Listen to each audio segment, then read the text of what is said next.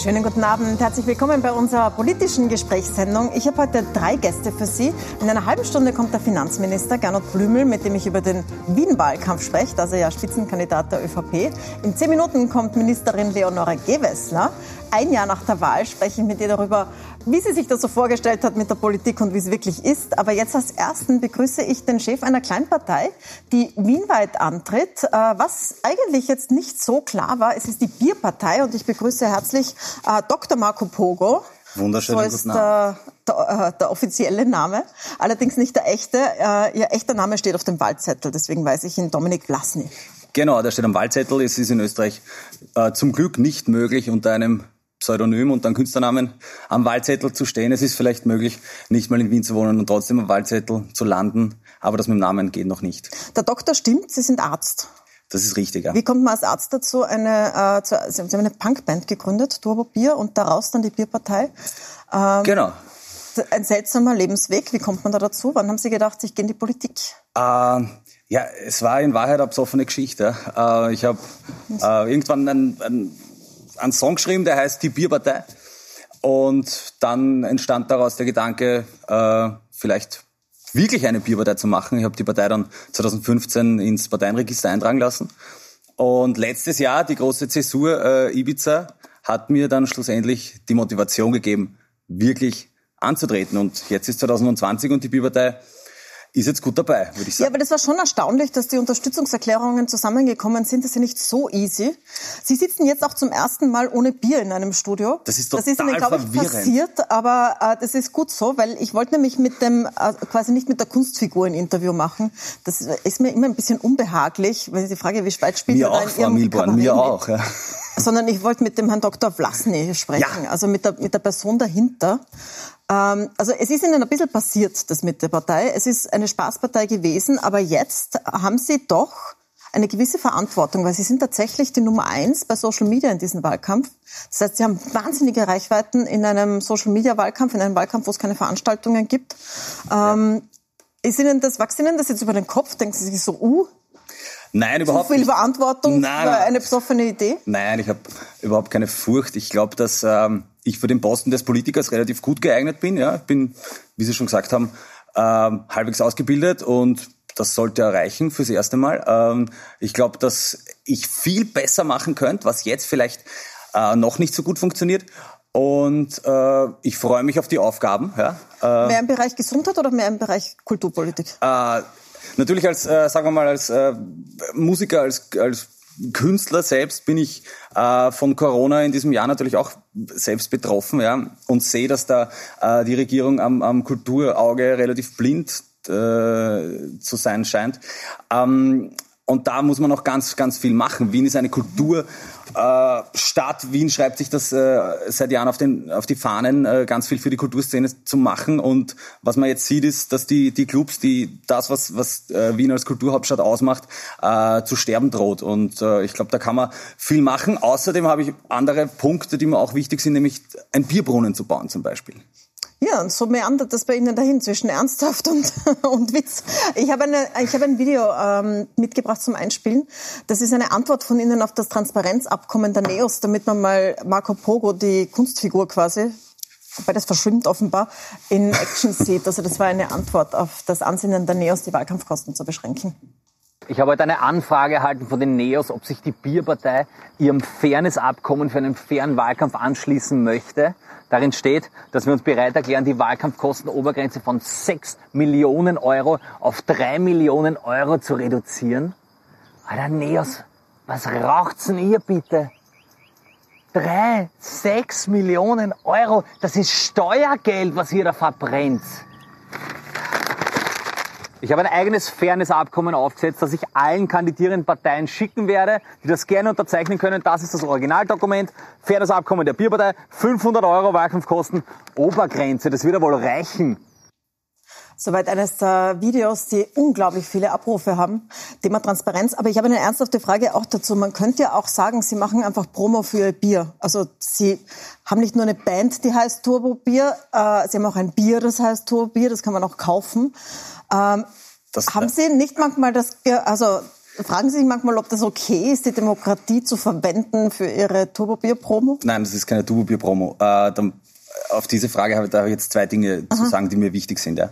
Äh, wenn ich mein Bier promoten wollen würde, dann würde ich mein Bier promoten und keine politische Partei aus dem Boden würde stampfen. Würde mehr als 500 Euro kosten wahrscheinlich. Würde auch mehr als 500 Euro kosten natürlich, aber die Zeit, die ich äh, äh, aufwende für meine politischen Ansinnen, das ist ein irrsinniger Zeitfresser. Ja? Das ist ja unglaublich. Ich sitze jeden Tag in fünf Studios, mache tausend Interviews und, und eigentlich habe ich überhaupt keine Zeit mehr, mein, um mich um mein Lieb Lieblingsherzensteil, das Bier zu kümmern. Also der, der Vergleich ist unzulässig. Ja?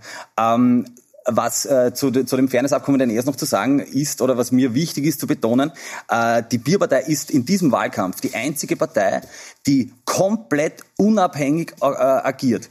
Da, es gibt keine, keinen Onkel Haselsteiner, es gibt keine Tante Horten, äh, die im Hintergrund äh, Geldgeber ist, es gibt kein äh, es ist keine Splittergruppe von einer bereits irgendwo in, in, in irgendwelchen äh, Parlamenten vertretenen Parteien, sondern die Bierpartei ist total unabhängig. Und ich kann quasi, angenommen, man, man hüpft über die 5%-Hürde, komplett äh, autonom agieren und bin nicht gebunden an irgendwelchen ähm, Geldgebern, Interessen, die ich dann vertreten muss und kann deswegen auch Aber überall mitstimmen, was ich für gut oder schlecht erachte. Das ist ja jetzt nicht wahnsinnig wahrscheinlich, dass sie über 5% springen. Allerdings weiß man es auch nicht in so einem... Es wird gewählt am 11.10. die Postleitzahl. Aber wenn Sie es machen... Ich als Verschwörungs... Als, als, und als Simmeringer. als Simmeringer, das ist ein Zeichen. Ja. Äh, wenn das äh, angenommen tatsächlich passieren würde, äh, wie ernsthaft würden Sie das anlegen? Weil es, es gibt ja so Beispiele von Satirikern, die in der Politik gelandet sind. Pepe Grillo in Italien, in Island. Natürlich. Äh, In dann, Deutschland, Martin Sonneborn. Das ist keine, ähm, ähm, keine Frage, dass ich dann nur Blödsinn machen würde. Ich glaube, ich würde einziehen und umrühren. Unangenehm äh, sein den, den etablierten Parteien gegenüber. Man merkt ja allein in diesem Wahlkampf, dass immer nur von denen bereits im Gemeinderat vertretenen Parteien die, die Rede ist. Ja? Wenn es um Einladungen geht äh, in die großen äh, Medienhäuser und so, da sind es immer nur... Hallo, wir sind auch ein sehr ja, großes Medienhaus. Danke, ja, absolut, absolut. Aber äh, jetzt, sagen wir mal, TV-Debatten und so weiter, da werden die Kleinen ausgespart. Ja? So mhm. wie ich. Ich meine, bin Nummer eins im Social Media äh, und sollte deswegen viel breitere Berichterstattung äh, erhalten bin äh, der Meinung, dass es wichtig ist, dass eine Kraft wie die Bierpartei da reinkommt, um auch mal diese, diese Ketten zu sprengen, dass man den Kleinen auch mal zuhört. Ja. Ähm, Sie sind tatsächlich auch in unseren Debatten nicht dabei. Das würde den Rahmen sprengen von jeder das gegen jeden. Das ist sehr schade. Aber sagen Sie mir einen, ein Wort zu jedem der Kandidaten, also anstatt Debatten. Hm. Ja, das, das eine Minute, das schaffen wir. Michael Ludwig. Äh, ich, ich, ich, will sie an ihren Feindbildern messen. Ja? Michael Ludwig, äh, also die SPÖ, ich habe auch ein Feindbild. Mein Feindbild ist der Radler. Ja? Ich glaube, jede Partei in Österreich braucht ein gescheites Feindbild. Ja?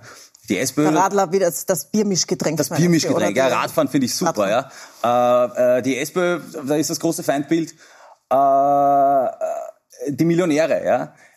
Blümel? Die Volkspartei hat als großes Feindbild manchmal das Volk, glaube ich. Äh, die FPÖ, da sind es die Ausländer, ist klar. Die Grünen haben als Feindbild wahrscheinlich sich selbst am ersten. Und die Bierpartei hat's mit dem Radler. Also äh, ich glaube, ich erfülle alle Vorgaben, die, die es braucht, um, um politisch vernünftig arbeiten zu können. Da müsste ich noch eine Spaßbremsenfrage zum Ende oh stellen. Äh, auch schon allein, dass sich so formuliert zeigt, wohin es geht. Äh, Sie haben eine gewisse Alkoholverherrlichung in Ihrem Programm. Also Sie treten überall mit Bierflaschen auf. Das ist lustig. Sie so saufen, saufen. Sie trinken auch viel während Interviews manchmal. Aber ich habe wirklich eine ganze Reihe von Nachrichten bekommen von Leuten, die sagen, sie finden das nicht lustig. Sie haben Alkoholkranke in der Familie. Und diese Alkoholverherrlichung äh, ist nicht, ein Arzt noch dazu. Ich habe jetzt nachgeschaut, es sind tatsächlich über 340.000 Österreicher alkoholkrank.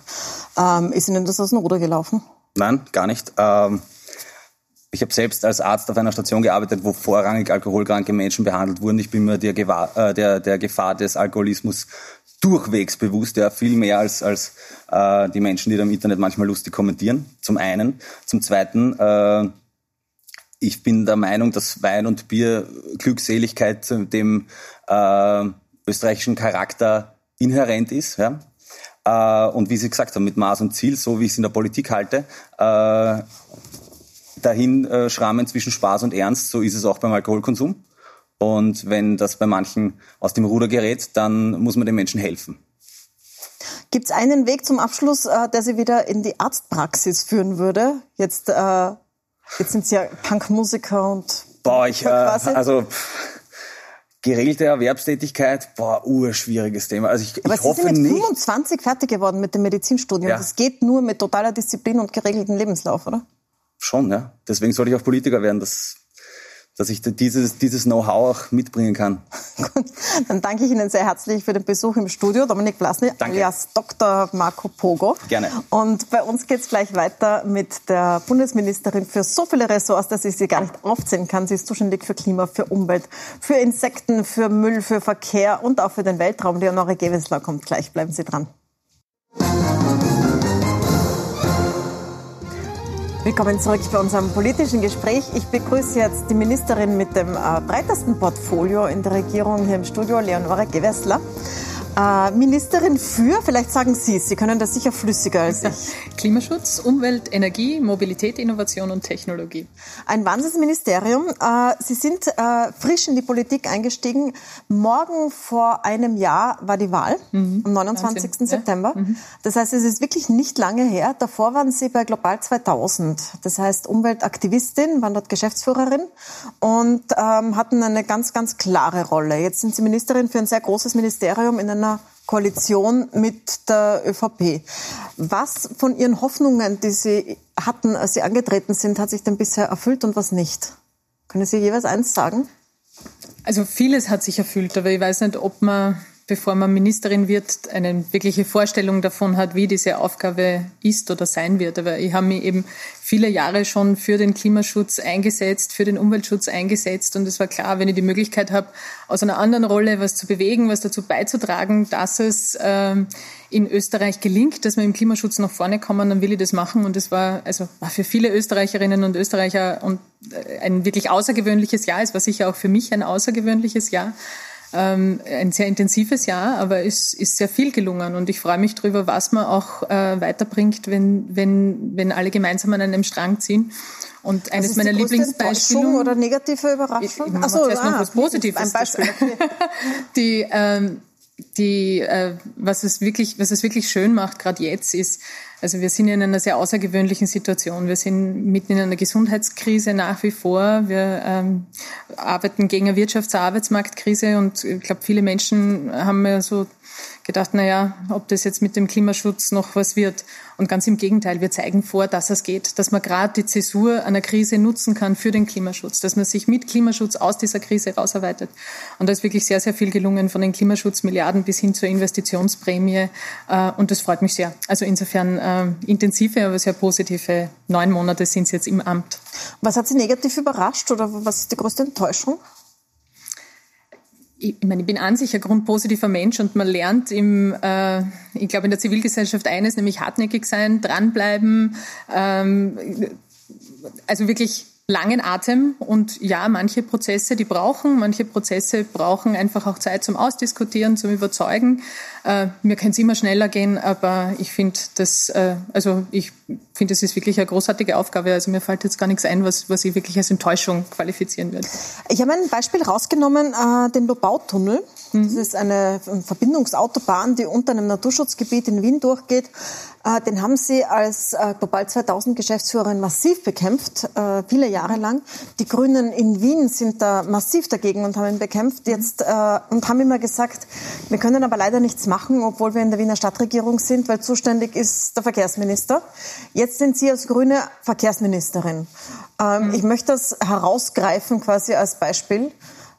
Können Sie den jetzt verhindern oder nicht? Nämlich in Wirklichkeit nicht, oder? Also jedes, ähm, gerade so langfristige Infrastrukturprojekte, die haben ähm, lange Vorlaufzeiten und die haben auch lange Verfahren.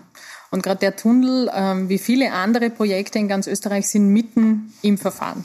Und jeder Projektwerber hat Anrecht auf ein gutes rechtsstaatliches Verfahren, das nach den Regeln des Rechtsstaates und nicht mit politischer Einflussnahme ähm, passiert. Also das heißt, Verfahren sind wir noch lange nicht irgendwo. Das Zweite ist, ich glaube, gerade im Infrastrukturbereich zeigt sie, wie wichtig das ist, wenn man, dass man andere Prioritäten setzt und dass man eben ähm, die Verkehrspolitik der, der letzten Jahre sich anschaut und schaut, okay, wir haben jetzt andere Ziele. Wir haben ein Ziel, das heißt Klimaneutralität 2040. Mhm. Was und da ist, den sprechen wird. Da ist die Infrastruktur ganz ein zentraler Faktor. Weil welche Infrastruktur wir bauen, ob wir Schiene bauen oder Straße, das entscheidet über die Emissionen nicht für Wochen oder Monate, sondern für Jahre und Jahrzehnte. Und deswegen arbeiten wir gerade im Ministerium an, wir nennen es Mobilitätsmasterplan 2030, wo wir uns erstmals auch wirklich übergreifend Straße, Schiene überlegen, welches Netz brauchen wir in Österreich 2030 mit Blick auf 2040 auf der Straße, auf der Schiene, damit wir den Verkehr äh, klimafreundlich gestalten. Und da haben wir die größte Aufgabe im Klimaschutz. Das ist eine sehr ausführliche Antwort. Äh, ich habe Michael Ludwig das auch gefragt, den Wiener Bürgermeister, kommt dieser Tunnel? Und der sagt ganz simpel, ja, der kommt. Da weiß Warum mehr sagen Sie nicht Ausgang, einfach ganz simpel, da nein, er kommt mehr nicht. über den Ausgang des Verfahrens als ich. Naja, weil er will halt, dass er kommt. Deswegen im sagt er Verfahren. Ja. Und äh, wie gesagt, da gibt's noch etliche Hürden, da gibt's viele Einsprüche, da sind noch lang nicht alle Verfahren durch. Und, äh, und das gilt es einmal auf jeden Fall abzuwarten. Und Sie haben nicht die Möglichkeit zu sagen, so nein, ich will den Tunnel nicht. Also ich glaube, wir müssen uns wirklich in der Infrastruktur überlegen, wo wir hingehen. Und dann ist natürlich die Frage, ist die Zeit großer Infrastrukturprojekte, die auch viele Konflikte mit dem Naturschutz haben, ist das noch die Zeit dafür? Oder müssen wir uns nicht viel mehr überlegen, gerade für die Städte, gerade für Großräume, welche Infrastruktur brauchen wir, dass wir die Pendler und Pendlerinnen äh, noch viel stärker auf die öffentlichen Verkehrsmittel kriegen. Und das machen wir und das machen wir auch strategisch gut geplant. Aber das ist immer ein, ein Netz und ein Bauwerk von vielen verschiedenen äh, Teilen. Es ist ja der Verkehr in der Klimapolitik, also in den Emissionen mhm. in Österreich, das größte Sorgenkind. Insgesamt Allerdings. ist Österreich ein Sorgenkind, weil die Emissionen anstatt mhm. rasant zu fallen, wie es notwendig wäre für die Ziele, äh, steigen. Das zeigt jetzt auch der neue Bericht. Und zugleich sagen Sie, das ist eine ganz große Krise, die tatsächlich Leben bedroht, den Planeten bedroht. Ähm, wie Sie dann drüber sprechen, entspricht meinem Empfinden nach nicht dem, wie Sie sagen, wie groß die Krise ist. Um es jetzt am Beispiel Corona-Krise zu sagen. Mhm. Das heißt, eine große Gesundheitskrise. Es können Menschen daran sterben. Es, wir wollen das, die Zahlen möglichst gering halten. Und deswegen gibt es jetzt Regeln. Die sind so und so und alle halten sich dran. Das mhm. heißt, da hat die Regierung oder viele Regierungen auf der ganzen Welt einfach gesagt, okay, Krise, Maßnahme und extrem drastische Eingriffe gemacht. Mhm. Bei der Klimakrise machen sie das nicht. Wünschen Sie sich das manchmal, dass Sie einfach sagen könnten, okay, jetzt niemand steigt mehr ins Auto, stopp? Also ich sage auch immer, wir werden im Klimaschutz den, ich, ich nenne es mal, gesamten Instrumentenkoffer brauchen. Ja, Klimaschutz ist eine Monsteraufgabe. Die große Herausforderung unserer Zeit ist die Klimakrise. Die hat keine Pause gemacht während der Corona-Krise. Die ist so drängend wie eh und je. Und die Herausforderung, unsere Gesellschaft, unser Wirtschaftssystem umzubauen auf Klimaneutralität 2040, das ist eine große. Das ist eine große Aufgabe, aber eine lohnende Aufgabe. Es ist die einzige Art und Weise, wie wir garantieren können, dass wir in Österreich, dass wir in Europa auf dieser Welt noch ein gutes Leben haben können, Mitte des Jahrhunderts. Und deswegen glaube ich, braucht es zwei Dinge. Auf der einen Seite muss man sehr klar sein, was äh, die Klimakrise jetzt schon bewirkt, was wir jetzt schon an Schäden sehen, wie wir sie jetzt schon spüren, was es bedeutet, wenn wir nichts gegen die Klimakrise tun oder falsche Infrastruktur bauen. Ja? Wien 2040, mhm. 2050 so heiß wie Skopje in Mazedonien. Das verändert die Möglichkeiten einer Stadt, das verändert die Art und Weise, wie wir leben, auf eine, auf eine nicht positive Weise. Aber gleichzeitig ist es auch wichtig zu zeigen, okay, was, was kann dann der Klimaschutz? Was ist die große Chance, die da drinnen liegt.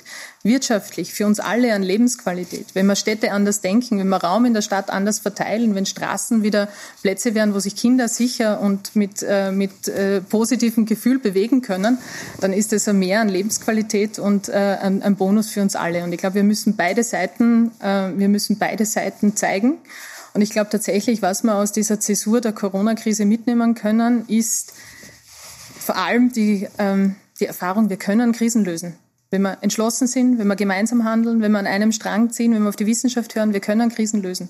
Und genau das muss uns jetzt mit Aber der Klimakrise haben Sie den Eindruck, dass es bei der Klimakrise in der gleichen Entschlossenheit passiert wie bei der Corona-Krise? Wir arbeiten Weil jeden Tag daran, dass es genau so das ist. Genau. Man könnte den Schluss daraus ziehen, dass vielleicht die Krise doch nicht so groß ist oder dass sie doch nicht so ernst genommen wird. Ja, also die, die Klimakrise ist die große Herausforderung. Das ist völlig klar und da sind sich auch alle einig. Und wenn wir uns anschauen, wo wir jetzt sind und wie intensiv wir jetzt über die Klimakrise, über den richtigen Wiederaufbau, über die Frage, wie nutzen wir diesen Weg aus der Krise hin zur Klimaneutralität diskutieren, und zwar in Österreich wie in Europa, dann sehen wir, dass wir da große Schritte gemacht haben. Danke auch dem ganzen Engagement aus der Zivilgesellschaft, das genau das auch einfordert und sagt, ja, genau jetzt ist der Zeitpunkt. Und äh, ja, klar, mir kann es auch immer noch schneller, noch intensiver, noch rascher gehen, aber wir arbeiten mit aller Kraft daran, dass wir in Österreich das schaffen, nämlich dass die Emissionen sinken. Es darf uns schlicht und ergreifend nicht mehr passieren, dass die Emissionen steigen. Das ist unsere zentrale Aufgabe und daran arbeiten wir jetzt von der Frage äh, Mobilitätspolitik, vom 1-2-3-Ticket bis zu den äh, Investitionen in die Infrastruktur, in der Energiepolitik. Wir haben gerade ein großes äh, Gesetzespaket für den Ausbau der erneuerbaren Energien auf den Weg gebracht, in, bis hin zur Forschung und Technologie, alle Zeichen auf Klimaschutz und zwar als Querschnittsaufgabe auch für die gesamte Bundesregierung. Und da ist viel gelungen in den letzten neun Monaten. Das 1-2-3-Ticket, das Sie erwähnt haben, das klingt sehr einfach. Also es soll ja auch alles sehr einfach machen. In mhm. der Praxis äh, gestaltet es sich offenbar wahnsinnig schwierig, mit diesen verschiedenen Bundesländern, Gemeinden, Verkehrsunternehmen mhm. äh, sich an einen Tisch zu setzen. Also Sie haben jetzt, Sie können jetzt auch nicht sagen, so ab morgen gilt das. Und die letzten Sitzungen, was man so daraus gehört hat, sind jetzt auch nicht so gelaufen, dass man das Gefühl hat, es geht, das flutscht. Oder es ja. ist allen klar, wie wichtig das ist. Wann rechnen Sie denn damit, dass es kommt? Also wir sind äh, vielleicht ein kurzer Exkurs und äh, auch das, glaube ich, ein, ein Grund, warum ich auf die letzten äh, neun Monate sehr positiv zurückblicke. Weil das 1, 2, 3 Ticket, also das Österreich-Ticket, die österreichweite mhm. Stufe, die steht seit 2006 im Regierungsprogramm.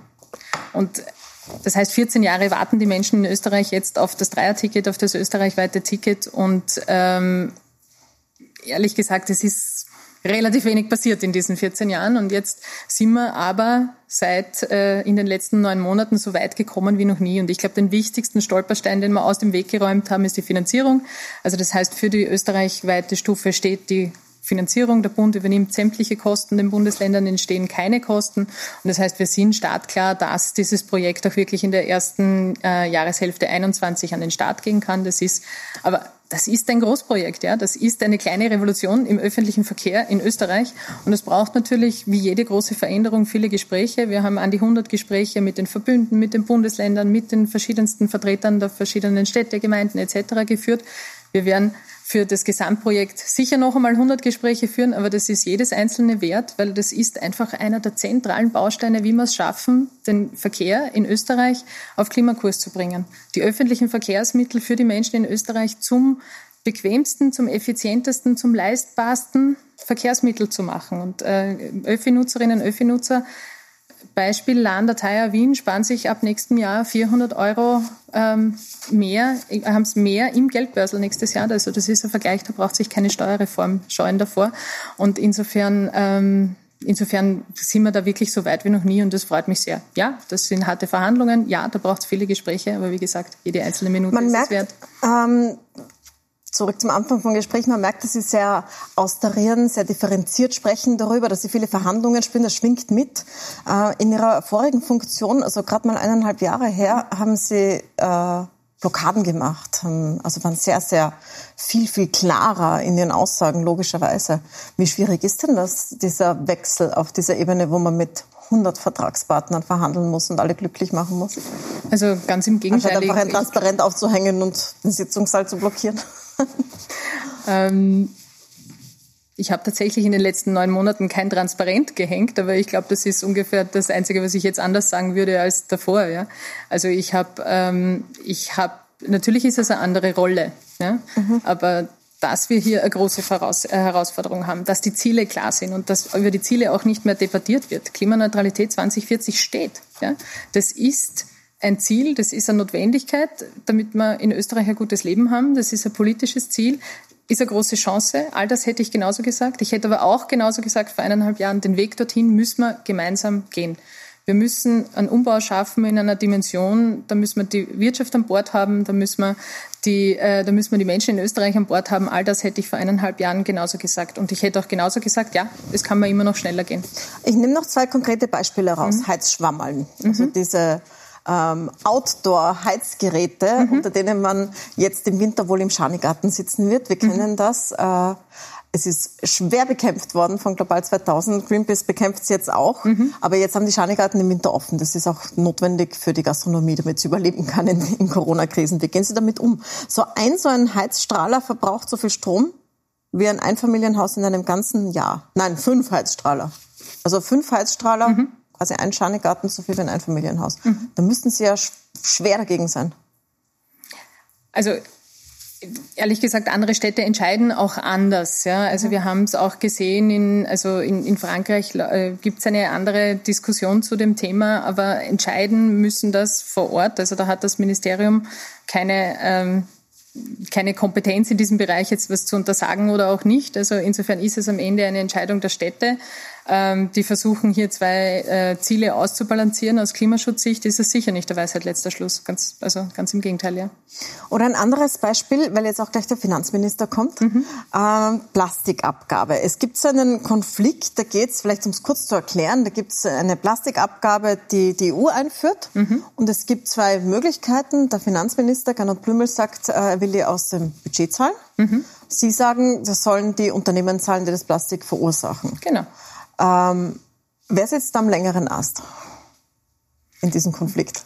Wir diskutieren ihn aus und wir werden die beste Lösung finden. Nur bin ich überzeugt, die beste Lösung ist eben, das nicht aus dem Budget zu zahlen. Weil aus dem Budget zahlen heißt, dass jeder äh, Mensch in Österreich, der Steuern zahlt, auch die Plastikabgabe mitzahlt. Egal, ob er viel Plastik verwendet oder sich aufs Plastiksparen äh, eingeschworen hat. Und deswegen ähm, sollen diese Abgabe die zahlen, die es in der Hand haben, was zu verändern, die es in der Hand haben, den Plastikmüllbergen in Österreich etwas entgegenzusetzen. Und das sind die Hersteller, das sind die, die Plastikverpackungen in Verkehr bringen. Und deswegen ist, ist für mich ganz klar, das Modell, das wir brauchen, ist eines, das diese Abgabe umlegt auf die Hersteller, nach dem Verursacherprinzip, die, die es in der Hand haben, was zu ändern. Und das ist aber was, wofür Sie zuständig sind als Umweltministerin. Aber mhm auch da ist es schon schwierig. Noch schwieriger vielleicht zum Abschluss ist es ähm, bei einem Thema, das jetzt auch im Wien-Wahlkampf ganz groß ist, beim Thema Flüchtlinge. In Griechenland ist ein Flüchtlingslager abgebrannt. Die Grünen und auch die SPÖ in Wien wollen Flüchtlingskinder nach Wien holen. Ihr Koalitionspartner auf Regierungsebene sagt nein. Das trägt den Grünen sehr, sehr viel Grant von ihrer eigenen Basis, von ihren eigenen Wählern ein. Wie gehen Sie damit um? Indem wir genau das tun, wozu wir in, der, in diese Bundesregierung gegangen sind, nämlich jeden Tag dafür eintreten, dass sich Dinge in Österreich ändern, so dass sie besser werden, so dass wir eine bessere Umwelt haben, so dass wir äh, eine menschenrechtskonformere Politik machen, so dass wir in Notsituationen helfen. Und das haben wir auch in schwierigen Themen gemacht. Und klar, in der Flüchtlingsfrage sind die ÖVP und äh, die Grünen auf diametral unterschiedlichen Positionen gestartet. Wir haben hart dafür gekämpft, dass wir schnell helfen, dass wir mehr und zwar ungleich viel mehr Geld in die Hand nehmen, um äh, auch vor Ort zu unterstützen. Aber es war auch immer klar, nein, das ist nur ein erster Schritt. Es ist ganz klar, dass wir weiter mit den vielen engagierten Menschen in Österreich, vielen davon von der ÖVP, von Landtagsabgeordneten bis zu Bürgermeistern und Bürgermeisterinnen, dass wir hier weiter dranbleiben, damit auch Österreich äh, in einer absoluten Notsituation wie der, die wir jetzt in Moria sehen, hilft, konkret hilft und Menschen aufnimmt. Es geht ja eigentlich nicht nur um die Notsituation, es geht um die Verteilung von Flüchtlingen in der EU. Es gibt eine, neues, eine neue Migrationsstrategie von der EU. Ähm, bei all dem stehen Sie unter Druck Ihrer Basis. Ich würde gerne noch mal zum Abschluss wissen, wie Sie persönlich damit umgehen, dass Sie manche Sachen, die Sie selbst gefordert haben, für die Sie selbst stehen und für die Sie gewählt wurden, in so einer Koalition als kleiner Partner einfach nicht umsetzen können. Wie geht man um damit als Person, als Partei? Also ich ganz, also ich möchte wirklich noch einmal zurückschauen auf die letzten neun Monate, weil mhm. wenn man sich anschaut, also das Regierungsprogramm, in vielen Fragen war klar, das wird nicht einfach, da werden wir weiter diskutieren müssen, da werden wir weiter dranbleiben müssen und die Flüchtlingspolitik ist eine dieser Fragen. Aber wir sind hier äh, in dieser Regierung mit einer Haltung, mit einer ganz klaren politischen Haltung und für diese Haltung treten wir in der Regierung ein, genauso wie jeder einzelne grüne äh, Abgeordnete das auf seiner Ebene tut. Und genauso tue ich das in der Umweltpolitik. Wir haben europaweit eines der ambitioniertesten Umwelt- und Klimaprogramme äh, einer Bundesregierung, die ähm, es gibt im Vergleich. Es schauen sich sehr viele Menschen an ähm, und äh, sozusagen aus anderen Ländern und beobachten, wie wir das jetzt angehen. Und ich nenne nur ein Beispiel. Ja. Wir haben, ähm, wir haben, weil manche Dinge sieht man vielleicht nicht auf den ersten Blick. Ein Instrument, Also gerade jetzt ist es wichtig, dass man in den Klimaschutz investiert, am Weg aus dieser Krise. Ein Instrument dazu war die Investitionsprämie. Und wir haben es nicht nur geschafft, dass wir diese Investitionsprämie so ausgestalten, dass sie den Klimaschutz bevorzugt. Also man kriegt doppelt so viel, wenn man in den Klimaschutz investiert. Hälfte des Investitionsvolumens geht in die Ökologisierung. Also wir haben im Klimaschutz derzeit so viel Geld wie noch nie sondern wir haben auch eines geschafft. Und auch das geht nicht von allein. Wir investieren nicht mehr in fossile Infrastrukturen. Man kriegt 0% Investitionsprämie für Investitionen in äh, fossile Infrastrukturen. Und das heißt, ja, das ist ein tägliches Arbeiten, ein tägliches äh, Dranbleiben, ein tägliches hartnäckig bleiben, aber das haben wir alle lang und äh, also das bin ich aus den letzten Jahren nicht anders gewohnt und das mache ich in dieser Funktion genauso und dann gelingt viel, weil viele an einem Strang ziehen und weil es einfach den Menschen in Österreich bewusst ist, die Klimakrise ist die große Frage. Wir müssen handeln und äh, deswegen mache ich das jetzt in der Funktion, in der ich jetzt bin. Frau Ministerin, herzlichen Dank für den Besuch. Danke fürs Dasein. Ein Jahr nach der Dank. Wahl. Und äh, jetzt kommt gleich der Finanzminister Gernot Blümel, der auch in Wien der Spitzenkandidat der ÖVP antritt. Ich werde ihn auch gleich fragen nach den Flüchtlingen und Moria und natürlich vielen weiteren Themen, die mit Wien zu tun haben und den Finanzen. Bleiben Sie dran.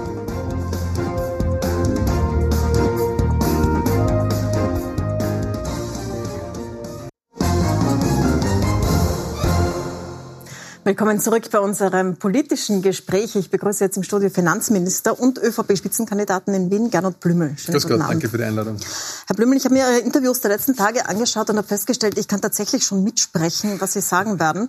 Ich kann mich erinnern, als Sie äh, in die Politik eingestiegen sind, aktiv, also als Sie die Wien-Partei übernommen haben, haben Sie am Anfang gesagt, so wollen Sie nicht werden. Also Sie wollen nicht jemand sein, der immer dasselbe sagt, sondern der jedes Mal neu antwortet. Das geht offenbar nicht in einem Wahlkampf. Nun, wenn man in relativ kurzer Zeit äh, ganz oft dieselben Fragen gestellt bekommt, dann wird es auch äh, sehr, sehr ähnliche oder gleiche Antworten geben. Ich glaube, das ist auch in einem Wahlkampf, der immer mehr auch medial geführt wird, mit ganz, ganz vielen verschiedenen Duellen, mit vielen Interviewformaten, weil zum Glück immer mehr äh, auch äh, Medienbreite besteht, glaube ich, was ganz normal ist. Da ähm, ähm, äh, haben Sie wahrscheinlich einiges lesen müssen, wenn Sie alle Interviews durchgelesen haben der letzten Wochen. Das ist, glaube ich, so. Ähm, in dieser Sendung sprechen wir normal abseits der Tagespolitik. Das ist im Wahlkampf nicht ganz möglich, aber ich möchte versuchen, so ein bisschen von einem anderen Blickwinkel vielleicht anzugehen. Ich habe mir Ihre Diplomarbeit angeschaut. Da geht es um christliche Soziallehre mhm. und den Begriff der Person darin. Äh, wie wichtig ist Ihnen denn das christlich-soziale jetzt noch in Ihrer Politik? Sehr. Äh, ich habe mich von, äh, von früh an mit, diesen, mit dieser Thematik beschäftigt, weil mich vor allem auch interessiert hat, nachdem die christliche Soziallehre ja in Mitte des 19. Jahrhunderts entstanden ist, Mitte, Ende, habe ich mich gefragt, was heißt denn christliche soziale Politik heute? Und ich glaube, die Grundvoraussetzung, um das beantworten zu können, ist mal die Grundlagen zu verstehen. Und mit denen habe ich mich damals in der Diplomarbeit auch beschäftigt, speziell mit dem Personenbegriff, der äh, das Fundament der gesamten Soziallehre ist. Jetzt ähm, wissen Sie natürlich, warum ich das frage. Wir haben das Flüchtlingsthema wieder ganz oben auf der Agenda, dort, wo es eigentlich immer ist, weil an den europäischen Grenzen regelmäßig äh, Menschen sehr leiden, auch sterben. Und jetzt gerade die Diskussion ist, soll Österreich in einer EU-Aktion Kinder und Familien aus den griechischen Lagern aufnehmen. Da sagen Sie ganz klar Nein. Und ganz viele, die sich ebenfalls aufs christlich-soziale berufen, sind überhaupt nicht ihrer Meinung. Also das geht bis hin zur CSU, die ja eigentlich jetzt nie als sonderlich links oder sozial bekannt war. Die sagen, es ist eine Christenpflicht zu helfen, sagt Markus Söder und beschwert sich sehr über die starre Haltung Österreichs. Ganz zu schweigen von der Kirche, den Bischöfen, die Caritas. Wie bringen Sie das zusammen mit dem, also warum haben die alle einen anderen Begriff von christlich-sozial als Sie jetzt gerade? Wo wir uns alle einer Meinung sind, nicht nur, wenn wir die Bilder sehen, sondern hoffentlich auch in Zeiten, wo die Bilder nicht durch die Medien gehen, ist, dass wir den Menschen helfen müssen, denen es schlecht geht. Das ist ein Grundprinzip und das tun wir auch und die Art und Weise, wie man hilft, die unterscheidet sich vielleicht ein wenig. Wir sagen, dass Hilfe vor Ort die richtige Art ist zu helfen. Und das tun wir auch in sehr, sehr großem Maß. Nicht nur in Griechenland, sondern auch in anderen Ländern. Äh, war lange im Außenministerium, wo auch die Entwicklungshilfe angesiedelt ist. Ein wichtiges Projekt. Wir haben jetzt den Auslandskatastrophenfonds aufgestockt. Das ist unsere Verpflichtung zu helfen, wenn es irgendwo auf der Welt Probleme gibt. Das tun wir auch. Äh, das empfinde ich auch als richtig und christlich sozial. Ja, nur für diese Menschen in den Lagern in Europa gibt es ja eine direkte Verantwortung der europäischen Politik. Die werden ja dort festgehalten, die dürfen dort nicht weg. Und die griechische Regierung hat ganz offensichtlich seit Jahren und auch jetzt nicht das Bedürfnis, das ordentlich zu machen. Entweder ist es nicht willen oder sie ist nicht fähig, trotz des Geldes, das dorthin fliegt. Jetzt ist dieses eine Lager abgebrannt. Im neuen Lager ähm, schlafen die Menschen am Boden. Es ist so ein abschüssiger Schotterbereich. Es gibt keine Sanitäranlagen. Es gibt zu wenig Essen. Es gibt zu wenig Wasser. Und äh, der Großteil der Menschen dort sind Familien. Warum sperrt man sich dagegen, wenn ohnehin Deutschland auch sagt, wir machen damit, da auch mitzumachen? Das muss doch auch drinnen sein ja, in Ihrem Begriff von christlich-sozial, so wie bei den anderen, obwohl man auch Entwicklungshilfe betreibt. Das schließt ja einander ja nicht aus. Also zunächst mal, ähm, wir helfen vor Ort. Ich glaube, es ist ganz, ganz wichtig, ähm, das Leid dieser Menschen zu lindern, indem wir winterfeste Quartiere schaffen. Der Innenminister ist vor wenigen Wochen auch persönlich hinuntergeflogen und Hilfsgüter gebracht. Wir errichten Quartiere für 2000 Personen stellen medizinisches Personal zur Verfügung, damit eben die Lage vor Ort eine bessere wird. Äh, ich halte es für nicht richtig und zielführend, dass wir die Umverteilungsdebatte führen. Warum? Weil die kein Problem löst. Wir wissen, dass wenn sich von dort Menschen nach Europa auf den Weg machen, dass neue kommen werden, dass die Schlepper ihr Geschäft machen, dass wieder Menschen im Mittelmeer sterben. Das kann nicht das Ziel sein. Wir haben 2015 gesehen, was die Politik der offenen Grenzen auch bewirkt nämlich dass mehr Probleme entstehen, dass mehr Menschen im Mittelmeer sterben. Deswegen sagen wir, das kann nicht der richtige Weg sein. Es muss vor Ort geholfen werden. Aber das heißt ja, dass Sie Menschen, die unter Verantwortung europäischer Behörden sind, dazu benutzen, also sie zulassen, dass sie schlecht behandelt werden, damit sie als abschreckendes Beispiel dienen. Na, das kann doch Gegenteil. Wir das kann doch nicht christlich-sozial sein. Wir haben ja gesagt, wir helfen vor Ort. Das ist unsere christlich-soziale Verantwortung. Und deswegen schicken wir nicht nur Geld äh, nach Griechenland hinunter, wo in den letzten Jahren von seitens der Europäischen Union zweieinhalb Milliarden Euro an Griechenland überwiesen worden sind für die verschiedensten Bereiche, sondern wir helfen auch ganz konkret, indem wir Quartiere bauen für 2000 Personen und medizinisches Personal zur Verfügung stellen. Die Umverteilungsdebatte, die halte ich, so wie sie jetzt geführt wird, für auch sehr, sehr unfair den Österreicherinnen und Österreichern gegenüber, denn sie bezieht nicht mit ein, dass Österreich in den letzten Jahren zu den Ländern gehört hat, die pro Kopf am meisten Menschen Schutz vor Verfolgung äh, gegeben haben, äh, den meisten Menschen äh, bei den meisten drei Ländern sind, mhm. die äh, Asyl äh, auch gewährt haben. Äh, allein heuer sind es, glaube ich, über 700 unbegleitete Minderjährige, die einen Asylantrag gestellt haben. Tausende Menschen, die erneut einen Antrag gestellt haben. Das ist die Art und Weise, wie wir auch die Hilfe verstehen. Aber wir müssen auch darauf schauen, dass wir die Herausforderungen, die dadurch in unserer Gesellschaft entstehen, dass wir die bewältigen können. Und das bedeutet Integration. Und die Integrationsfähigkeit einer Gesellschaft hängt auch wesentlich damit zusammen, wie viele Menschen zu integrieren sind. Und das sind mittlerweile sehr, sehr viele, gerade in Wien. Deswegen glaube ich, müssen wir den Weg gehen, diese Probleme hier zu lösen und Hilfe vor Ort zu leisten. Es gibt so verschiedene Methoden, wie Städte damit umgehen, dass sie sehr diverse Gesellschaften haben. Also London zum Beispiel mit Sadiq Khan ist ein Beispiel, der betont immer, wir sind da alle gemeinsam und jeder hat den gleichen Wert und so weiter.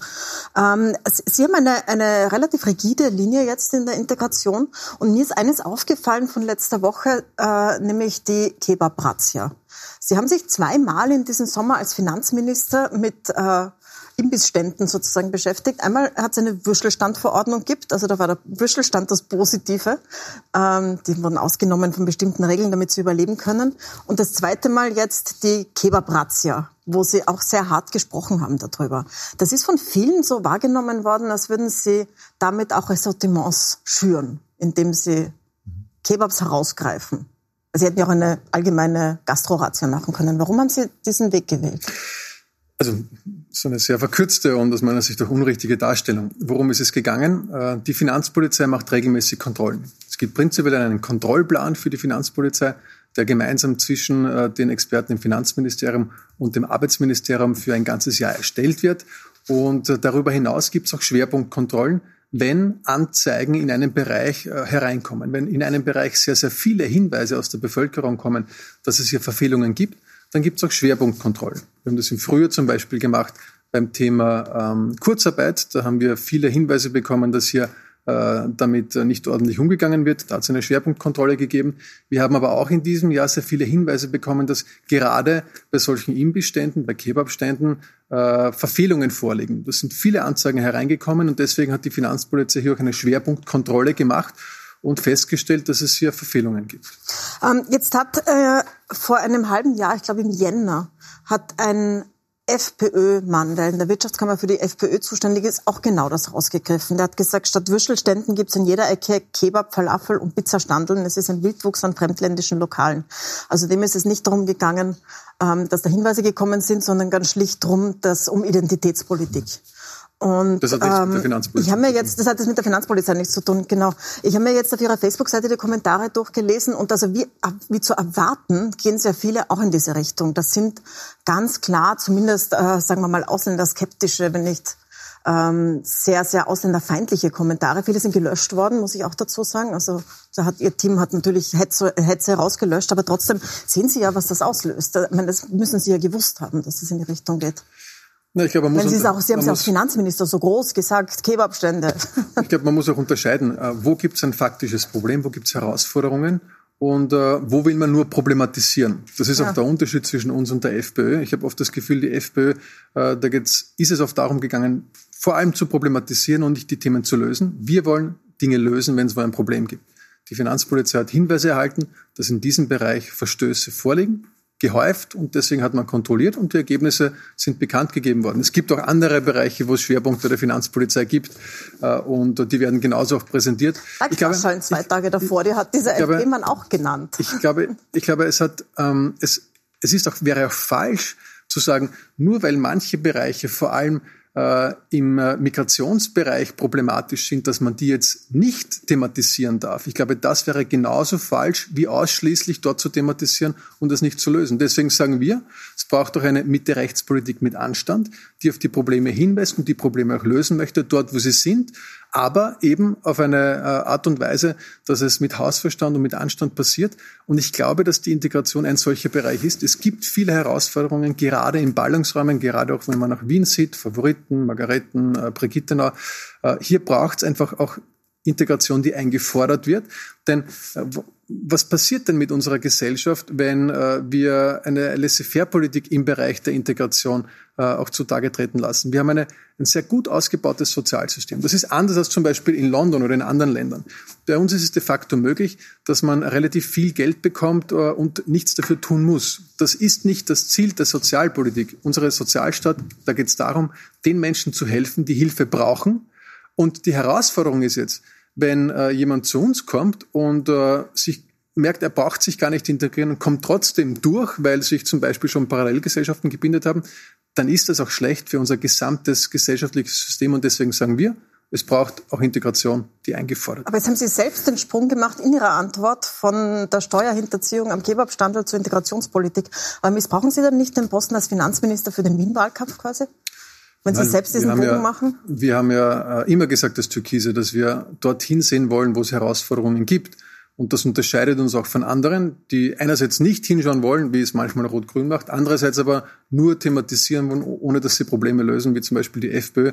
Wir machen es anders. Was ist der Unterschied zwischen Ihnen und der FPÖ in diesem Thema? Können Sie das auf den Punkt bringen? Also Sie sagen, es ist mit Anstand, aber bei vielen Themen sagen Sie eigentlich dasselbe, oder? Also zum Beispiel bei der Frage Hilfe vor Ort unterscheiden wir uns massiv kann mich nicht erinnern, dass die FPÖ jemals für Entwicklungshilfe war oder Hilfe vor Ort. Äh, wir sind dafür, dass geholfen wird. Äh, wir wollen die Themen lösen, wenn es Probleme gibt und nicht problematisieren. Das ist der große Unterschied. Ich möchte noch mal zu den äh, diese Kebabstandeln zurückkommen, weil es offensichtlich ist es ja Sie. tatsächlich ein. Ja, weil Sie haben jetzt auch so den Bogen zur Integrationspolitik geschlagen. Äh, Sie haben es aber als Finanzminister aber gemacht. Jetzt habe ich gesagt, mir angeschaut. Dass in den Foren viele dieser Themen aufge, aufgegriffen werden und die, die, die wollen wir auch lösen und beantworten, weil sie auch Herausforderungen darstellen für unsere Gesellschaft. Ähm, aber was, was Steuerhinterziehung betrifft, kann das ja kein nicht das große Problem sein. Ich habe mir jetzt angeschaut, wo die großen großen Probleme sind, dass zum Beispiel dieses, dieser große Steuerbetrug Cum-Ex, der hat über 100 Millionen gekostet, dem österreichischen Steuerzahler, ist auch nicht zurückgeholt worden zu einem großen Teil, weil verfallen. Oder, ähm, also der Cum-Ex-Skandal so war in Deutschland. Bitte? Der Cum-Ex-Skandal, das war in Deutschland vor allem. Ja, aber, aber Österreich war betroffen mit 108 Millionen Schaden. Aber wir haben äh, deswegen auch aus den, aus den Ergebnissen ähm, der deutschen Ermittlungen auch unsere Schlüsse gezogen. Wir haben auch die Beantragungsmöglichkeit für Steuerrückerstattungen geändert. Wir haben die Formulare adaptiert, dass es leichter ist, solchen Betrug aufzudecken. Also auch da haben wir konkret gehandelt. Oder zum Beispiel Unternehmen, die ihre Gewinne in Steueroasen verlagern. Durch verschiedene Tricks, die durchaus legal sind, aber die verlangen zum Beispiel sehr hohe Lizenzgebühren, die an die Muttergesellschaft gezahlt werden müssen, die sitzen in einer Steueroase. Und ein Forscher von der Uni Groningen hat ausgerechnet, dass das 1,3 Milliarden Euro kostet, den österreichischen Steuerzahler. Das erscheint mir irgendwie die, das größere Thema für einen Finanzminister mitten in einer Krise als die Kebabstände.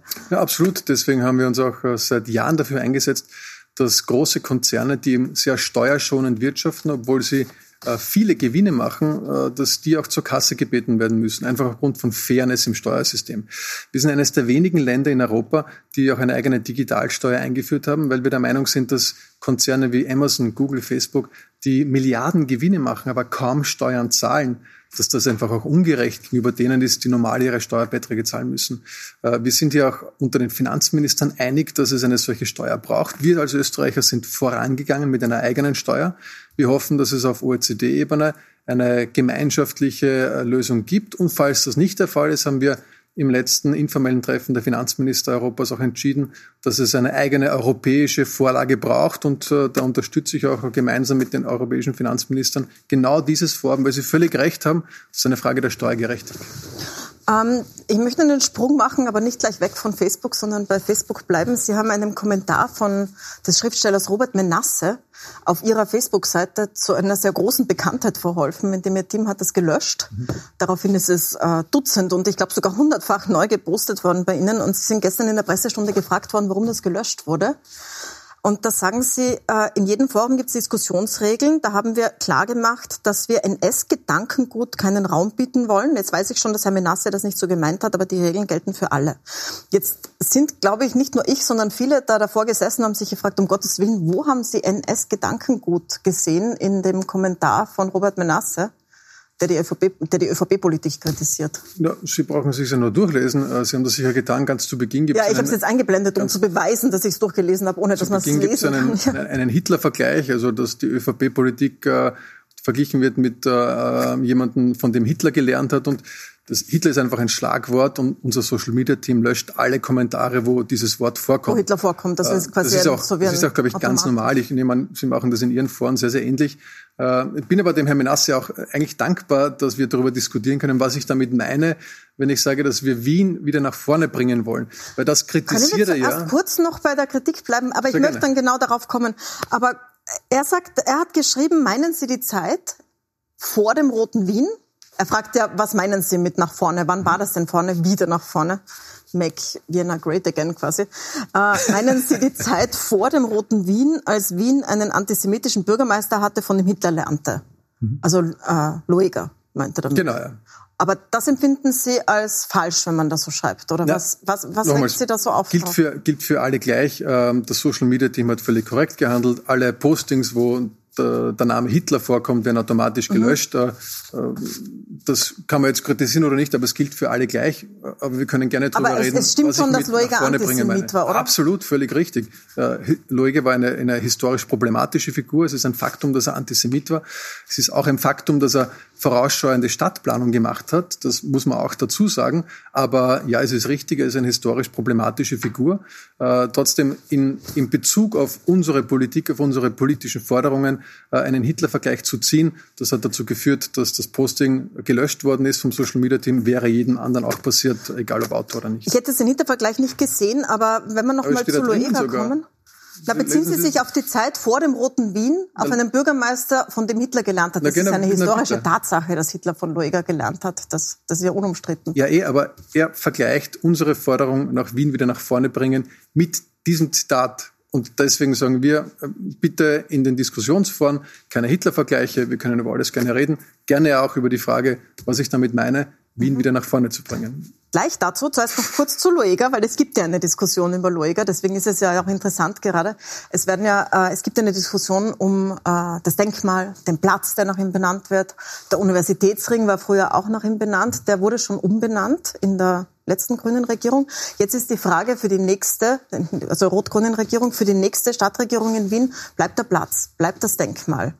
Ähm, bei Ihnen kommt noch dazu, dass Ihre, habe ich herausgefunden, Ihre Kartellverbindung ist dieselbe wie die, wo er Ehrenmitglied ist. Auch die Frage, muss man ihn da rausstreichen? Jetzt in dieser Neubewertung historischer Figuren, in der wir stecken. Nun, ganz prinzipiell glaube ich, dass wir aus Geschichte lernen müssen und äh, auch über Geschichte mit dem Zeitverlauf anders nachdenken müssen. Und deswegen war ich sehr froh, dass wir äh, auch, als ich Kulturminister war, im Gedenk- und Erinnerungsjahr viele Maßnahmen gesetzt haben, wo wir genau darauf hingewiesen haben, dass es eine eigene historische Verantwortung auch Österreichs gibt, aufgrund unserer Geschichte, die, mit der wir sorgsam umgehen müssen. Unter anderem auch deswegen die Vorenregeln, wo äh, das Wort Hitler immer gelöscht wird. Ähm, ich glaube, dass wir historisch insofern sensibel damit umgehen müssen, als wir auch klar machen müssen, dass es sich hier um eine historisch problematische Persönlichkeit mhm. handelt, der Antisemit war und äh, der das auch politisch genutzt hat. Das darf man nicht verschweigen, das muss man auch sagen. Ich wäre aber auch dagegen, dass man jetzt sukzessive äh, jede historisch problematische Persönlichkeit aus ähm, äh, dem Stadtbild komplett tilgt. Ich glaube, es muss wichtig sein, dass man darauf hinweist, mit eigenen Hinweisschildern, mit eigenen, äh, mit eigenen Tafeln, dass es sich eben um eine solche handelt. Aber ich wäre skeptisch, jetzt äh, durch die Stadt zu gehen und alle Personen, die damit in Berührung äh, waren, generell aus dem Stadt Stadtbild also. Das wäre ja auch, bleiben, das, das wäre ja auch bei Renner beispielsweise, muss man ja auch diskutieren, äh, inwiefern das äh, so war oder nicht. Und Leopold Kunschak gibt es auch einen viele, Platz. Viele, viele, viele Persönlichkeiten, ähm, ich glaube, hinweisen, aber generell tilgen hielt ich für den falschen Weg. Also auch nicht den Straßennamen. Glaube ich nicht. Ich muss jetzt nochmal, äh, also nur kurz als Anmerkung, Robert Menasse ist ja Jude und seine ja, ja. Eltern sind knapp dem Holocaust entkommen. Absolut, ich weiß es. Deswegen habe ich auch gesagt, ich weiß, dass er das nicht so meint, aber generell das Social Media Team. Aber Sie sagen so oft, dass das ein NS-Vergleich war. Den, Sie haben das jetzt wiederholt, hat den Auftrag, alle Hitler-Vergleiche, alle Hitler-Nennungen aus den Foren zu tilgen. Ähm, Sie haben jetzt gesagt, Sie sind Ihnen dankbar, weil Sie jetzt erklären können, was Sie damit meinen, Wien wieder nach vorne bringen. Sie haben jetzt auch schon ein paar Mal gesagt, Sie meinen damit, Wien war schon einmal besser wirtschaftlich. Äh, wenn man sich die Zahlen anschaut, dann hat Wien das äh, zweitgrößte BIP pro Kopf in Österreich nach Salzburg. Natürlich insgesamt die größte Wirtschaftsleistung, auch als größte Stadt. Ja. Eigentlich eine Erfolgsgeschichte. Was würden Sie denn jetzt genau ändern in der Wirtschaftspolitik, also dieses wieder nach vorne bringen? Äh, was würden Sie anders machen als die jetzige Regierung? Also wenn ich darf, würde ich gerne begründen, warum ich glaube, dass es notwendig ist, Wien wieder nach vorne zu bringen. Es gibt verschiedenste Arten von Statistiken und, äh, und uh, Kernzahlen. Zum Beispiel das verfügbare Haushaltseinkommen. Und was diese Statistik betrifft, da war Wien vor zwölf Jahren Platz eins im Bundesländervergleich. Mittlerweile ist Wien letzter im Bundesländervergleich. Das heißt, die Dynamik, was das verfügbare Einkommen in den Haushalten betrifft, da waren die anderen Bundesländer leider Gottes besser als Wien. Ich habe mir jetzt angeschaut, warum das so ist, weil das ist ein interessanter Punkt. Darf ich noch einen zweiten ja, Punkt sagen? Ja. Ähm, auch bei der Zahl der Arbeitslosen, die aus Wien kommen, an der Gesamtzahl der Arbeitslosen Österreichs, das war vor zwölf Jahren circa 30 Prozent, jetzt sind es circa 40 Prozent. Auch da sieht man, dass die Dynamik in anderen Bundesländern eine bessere war. Ich glaube, äh, wir müssen alles dafür tun, damit wir äh, diese wunderschöne Stadt auch so wunderschön halten, dass die Zufriedenheit, die es hier gibt, auch weiterhin aufrecht bleibt.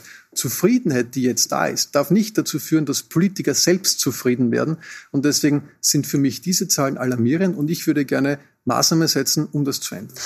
Dazu muss man sich natürlich anschauen, warum es so ist. Und da habe ich zwei drei, Faktoren herausgelesen. Drei, Zuwanderung, drei also. Zuzug nach Wien, nicht Zuwanderung, sondern aus Österreich auch.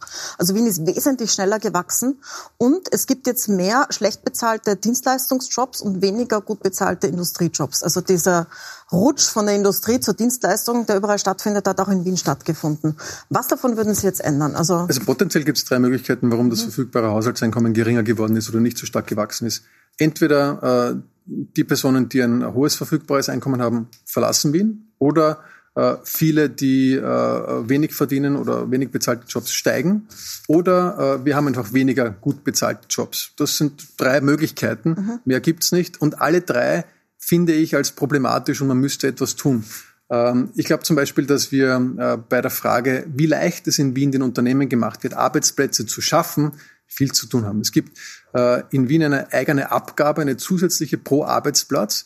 Äh, die es in keinem anderen Bundesland gibt und wo ich sage, die muss der Unternehmer zahlen, das ist absurd, äh, die sollten wir abschaffen, die sogenannte U-Bahn. U-Bahn-Steuer, aber wie soll man die U-Bahn denn finanzieren? Äh, Entschuldige, Geld hat ja kein Marschall, man kann sie ja aus dem Budget finanzieren. Aus das ihrem tun ja, das tun ja, kann, das tun ja andere auch. Sagen, der Bund finanziert da ohnehin immer mit.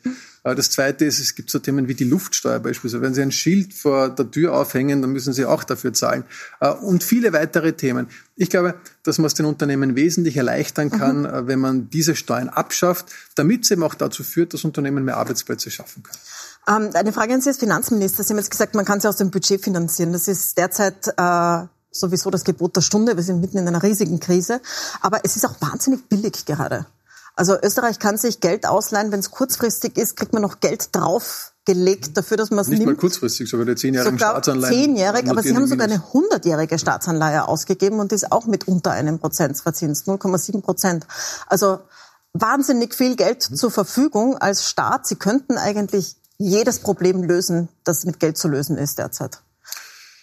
Also zunächst mal stimmt es, Sie dass, einfach äh, die U-Bahn bauen. dass äh, Österreich die Armut abschaffen Auch auf- Geld ausgeben. Na Moment, auch aufgrund der ähm, guten Budgetpolitik, die wir die letzten Jahre gemacht haben, äh, als guter Schuldner gilt auf den Märkten und wir deswegen zu sehr günstigen Konditionen uns neu verschulden können. Die zehnjährige Staatsanleihe notiert heute, glaube ich, bei minus 35 Basispunkten und äh, das wird auch so bleiben auf Sicht. Deswegen ja, wir können jetzt ausreichend helfen, das tun wir auch. Äh, die Frage ist, was kann man mit diesem Geld machen? Was sollte man mit diesem Geld machen? Weil zurückzahlen muss man es ja, auch wenn man ein bisschen weniger zurückzahlen muss teilweise als früher. Äh, mit Einmaleffekten, glaube ich, ist es wichtig, dass wir jetzt helfen, mit Bauprogrammen, mit der kommunalen Investitionsmilliarde zum Beispiel, äh, jetzt Kurzarbeit investieren, damit wir Arbeitsplätze erhalten, jetzt Maßnahmen aufsetzen, vorübergehend, damit Unternehmen durch diese Krise kommen können.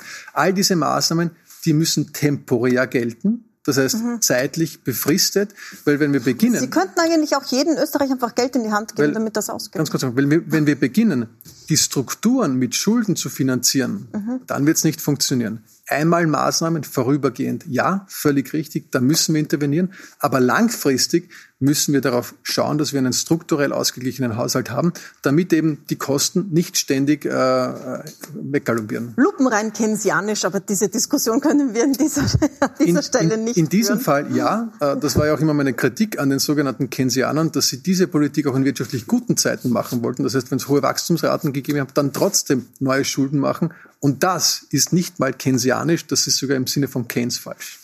Ähm, ich möchte zum Schluss noch äh, auf Ihre Zukunft in der Stadt Wien zu sprechen kommen. Sie haben ja schon gesagt, dass Sie nach Wien wechseln würden.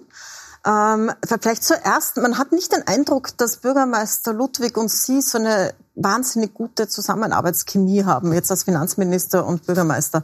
Jetzt auch neulich beim Treffen äh, mit den Landeshauptleuten ist Bürgermeister Ludwig äh, nicht erschienen, war nicht bei der Pressekonferenz. Aber da war ich haben, gar nicht Sie, dabei. haben Sie äh, eine gute, glauben Sie, dass Sie mit ihm gut verhandeln können?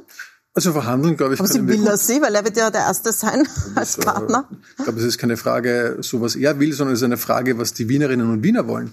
Und Naja, werden- da, die, werden ihm, also er wird Nummer eins sein. Das Ja, ja, sagen das Sie ja ist selbst die ganze. Zeit. Ich möchte jetzt ja nicht das vorwegnehmen, aber Schauen Sie, wir haben als Türkise ja nie eine äh, demokratisch legitimierte Partei ausgeschlossen von äh, potenziellen Koalitionsverhandlungen.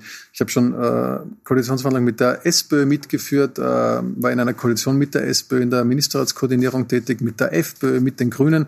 Das heißt, wir haben bewiesen, dass wir äh, im Sinne der Demokratie mit allen sprechen und auch arbeiten können. Und äh, was ich auch erlebt habe, ist, dass immer jene Partei sehr, sehr viel durchbringen wird bei Verhandlungen, die möglichst viel zusätzlichen Zuspruch am Wahltag bekommen hat. Und das ist das, worum wir uns bewerben als Türkise, um möglichst viel zusätzlichen Zuspruch, damit wir dann noch einen türkiseren Aber Weg Wien Ihnen gehen geht's ja gar nicht anders, als dass Sie zusätzlichen Zuspruch haben, weil das, das letzte Ergebnis so historisch schlecht war. Aber Sie also wissen eine schon, dass das die ÖVP unter letzten 10 drei, Prozent die, die letzten drei ÖVP-Parteileute haben das auch schon gehört in den Interviews.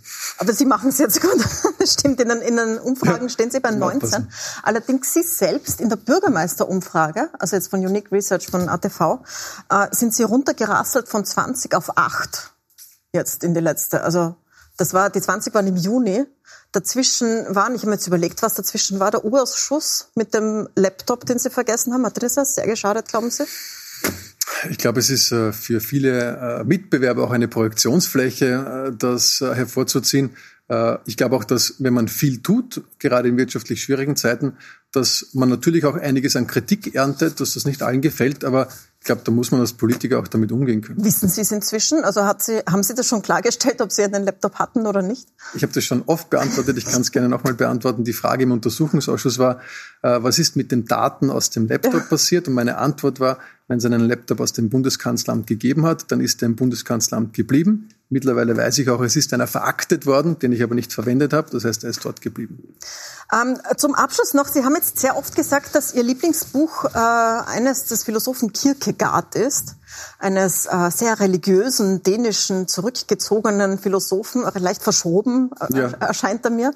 Und so das Buch entweder oder, jetzt habe ich mir das gestern herausgeholt und darin geblättert, das sind also kurze Absätze und hab, mir ist ein völliges Rätsel, was Sie an diesem Buch finden also nichts, was in diesem Buch steht, finde ich vereinbar mit äh, ihrer Person.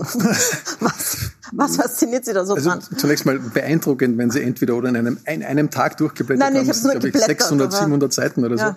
so. Ähm, und ja, es war ein Buch, das ich gelesen habe äh, Anfang meiner 20er Jahre, als ich äh, Philosophie studiert habe.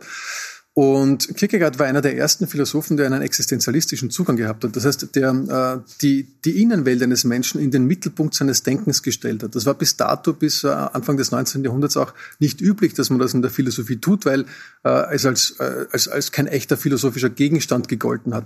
Aber ich meine das nicht kritisch, aber Sie wirken nein, nicht als wie jemand, der ich, das ich, tut. Sie sind ja sehr im Außen. Ich wollte Ihnen gerade erklären.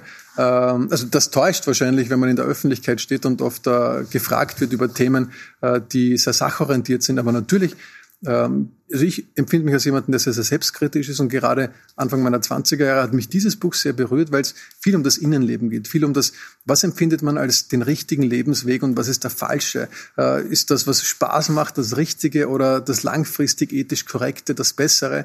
Und um diese Themen geht es im Buch und wenn jemand in so einer in so einer Suchphase ist in seinem Leben, dann kann ich ihm das Buch nur empfehlen. Es ist, ist äh, etwas, wo man sich, wenn man selbstkritisch ist, wiederfinden kann. Und wofür haben Sie sich entschieden? Für das, was Spaß macht oder für das, was ethisch korrekt ist? So genau kann man das wahrscheinlich nicht sagen, weil auch bei also Kierkegaard... Sie jetzt sagen, dass es beides vereint, aber so platt ist Ihre Antwort nicht offenbar. Weil auch bei Kierkegaard, entweder oder, ist es ja so, dass äh, das Oder den ethisch korrekten Lebensweg widerspiegelt, das aber interessanterweise in der Rezeption äh, der ästhetische Teil, also das entweder wesentlich mehr äh, Nährboden gefunden hat, weil auch brennender und wahrscheinlich auch ein bisschen ähm, spannender formuliert ist und das wahrscheinlich auch seine innere Haltung zum Ausdruck bringt. Und zwischen diesen beiden Polen schwankt er, schwanken viele, schwanken wir alle wahrscheinlich bis zu einem gewissen Grad, der eine mehr, der andere weniger. Herr Finanzminister, äh, Spitzenkandidat, ich danke Ihnen herzlich für das Gespräch. Ich glaube, wir haben es doch geschafft, ein bisschen abseits der ganz zentralen, üblichen, wiederholten Wahlkampfthemen zu bleiben. Äh, wir sehen uns nächsten Montag, so wie mit allen Spitzenkandidaten. Nächsten Montag gibt es nämlich die Duelle. Einstweilen vielen Dank, vielen Dank für den Besuch im Studio. Gerne. Und äh, Ihnen darf ich das auch gleich sagen, nächsten Montag gibt es diese Sendung nicht, sondern es gibt Duelle und zwar jeder gegen jeden, alle sechs Spitzenkandidaten jener Parteien, die jetzt im Gemeinderat vertreten sind, treffen da aufeinander. Wird ein ganz spannender Abend, auch mit Umfragen dazwischen. Ich freue mich, wenn Sie dabei sind, nächsten Montag um 20.15 Uhr. Und diese Sendung können Sie natürlich wieder als Podcast nachhören oder auf puls4.com und puls24.at nachsehen und dort auch empfehlen. Danke fürs Dabeisein.